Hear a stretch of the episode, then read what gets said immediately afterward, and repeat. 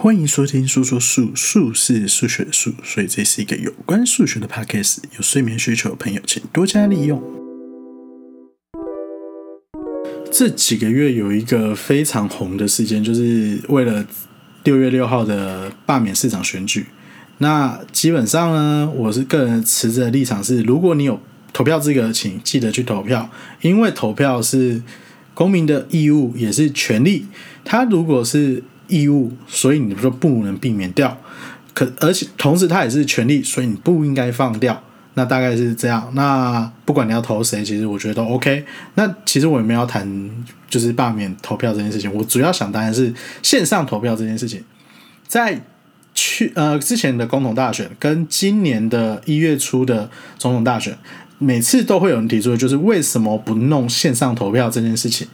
那再谈谈线上投票。这件事情的时之前呢，那我们先谈谈，就是实体上的投不记名投票应该要有哪些阶段跟哪些性质。其实阶段也不太需要，阶段主要就是分三个阶段嘛。第一个阶段就是设置，然后之后就是投票，然后最后开票，就三个阶段。那基本上除了中间的投票阶段是需要人民参与以外，其他两个阶段都是由中选会负责的，那就不像什么好讲。那我们先讲。不记名投票需要哪些特？需需要哪边性质？第一个是匿名性嘛，就都讲不记名嘛，所以它一定要匿名性。匿名性的意思就是说，你不能知道这张票是谁投出来的。就像你寄匿名恐吓信或匿名告发信，就是你那封信就根本就不知道谁寄的，都叫匿名嘛。这就是匿名性的重要。第二个是验证性，验证性的意思是说，你需要。让有投票资格人去投到票，然后并且让没有投票资格人不能投票。这里也没有投票资格，就是也有也包含就是投曾经投过票的人，就是他已经投了一次票，所以他不能投第二次票。第二个是就是验证性，就是你需要让能投票的人投票，不能投票的人不能投票，这就是验证性。第三个是正确性，正确性就是你投的票不会被改票，就是譬如说我投给 A，最后开票出来是真的，我投那票 A 有被记到。然后不会有莫名其妙的票跑出来，就是明明就只有一百个投票人口，然后却跑出一百五十张票，那五十张票哪来？就是不正确嘛？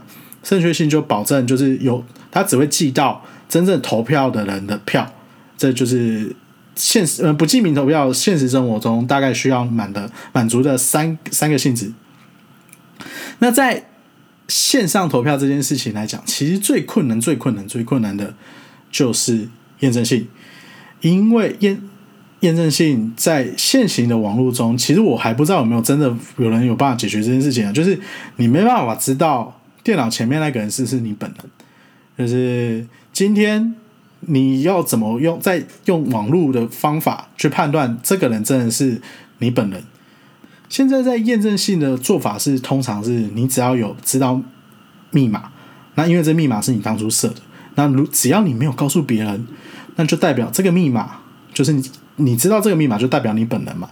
可是事情没有那么简单嘛？有没有看过人家在那个存折上面，然后加一张纸条，然后就是他的存折密码？这种事都有人做过啊。就是只用密码来判断本人这件事不合理，因不是不合理，是不太可靠，因为他可以把这个密码跟别人讲，那那别人就可以冒充他本人，那这就没有达到验证性嘛？就是现在其实验证性是一件最困难的事情。那就像。你报税的时候是用自然人凭证跟你的密码，对不对？那所以我只要有你的自然人凭证跟密码，我就可以帮你报税。所以应该没有人会帮别人报税这件事情吧？那再就是我们还有就什么哦，身份证那个健保卡，我们去看病的时候，健保卡有些会附照片，然后他会看照片跟你本人是不是对的。这是一个还不错的验证方式。不过你在投票系统怎么做这件事情，就是你要有脸部辨识，然后脸部辨识要跟你原本的照片对。那我觉得有很高的机会是对不上的，因为大有时候大家看照片，跟你直接看本人就有点对不太上了。那你怎么说你这个就是你本人？用还而且用的是电脑判断，对。那其实最难的，我觉得线上投票最难达到的性质之一就是没有之一，就是最难，就是验证性。再就是匿名性，匿名性其实反而比较好解决，因为有一个我们前阵子就讲了嘛，我们有密码系统，密码系统可以保护你资讯的安全，就是你把东西全部锁在一起，然后丢出密文，就是你把你要要丢的要投的票直接放放入箱子里面，然后丢出去，然后有拥有钥匙的时候可以解开。那在密码学上有一个东西叫做同态加密的性质，它什么意思呢？它就是可以把所有密文的票先全部总合起来成一份密文，然后最后再把那份密打开就好。那这个就是同态加密的特性，所以在匿名性上来讲，有密码学当基，就是当理论底子的话，其实没有那么难难达到。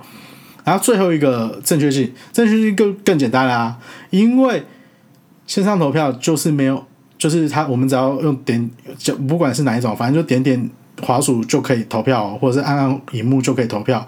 那这个样子的话，就不会有我们线上投实体上投票的一些问题存在。比如说你改歪，或者是那个印泥印到对面去、透过去之类的，或折到、压到之类的，这些其实正确性反而比较没有那么难。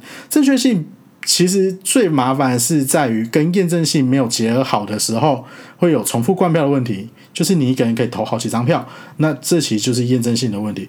在线上投票的话，其实不管是匿名性还是正确性，都有很好的那个数学基础可以支撑它做好线上投票这件事情。但是那个验证性没有办法，那就是这样。所以线上投票不目前来讲不太可行，因为你真的没办法验证电脑前面那个人是你。那之前有人去查了维基的。就是现在的不在籍投票，他们大概怎么做呢？其实他们都违反了一件事情，他们就是没有达到匿名性这件事情。什么意思呢？他就是可以委托别人投票，就是譬如说委托你给，嗯，委托我哥或我弟、我爸爸、我妈妈之类，反正他就给委托别人去帮你投票，他其实就是失去匿名性这件事情。那失去了匿名性之后呢？验证性，呃，验证性的话，其实就是因为你可以委托别人。所以你在验证的时候，你就是我刚才讲的嘛。我们验证性最难地方就是在于你不能代替别人嘛。可是他既然可以委托别人的话，就是他就没有这条问题，他就等于是直接把验证性给拿掉。那在匿名性的地方呢，他可以怎么讲？他就是直接委托别人，所以他在某方面的匿名性会消失。他虽然不是大家都知道他投给谁，可是他委托那个人会知道他投给谁。不过，对，这是匿名性跟验证性那边交互的问题。对，那大概是这样。那现，所以我目前觉得啦，要现在真的要办线上投票，我真的觉得很困难。除非你把验证性拿掉，可是验证性拿掉的话，就是会有灌票的疑虑，或者是有代投票的问题。那台湾人很喜欢买票。对，那有买票的问题的时候，验证性这件事情就不能，就是一定要保持，要不然的话，你可能会看到一家五口的票全部卖给某个候选人，然后他拿一笔钱，然后就帮你代投票，然后那个以后就是有钱人就会获胜。虽然现在投票也是也是这样啊，有钱有钱人就比较容易获胜嘛。可是如果你真要达到线上投票的话，基本上验证性是一定要有。那今天的 p a c k a g e 就到这里哦。最后还是呼吁一下，有投票资格的朋友记得去投票哦。那就这样，拜拜。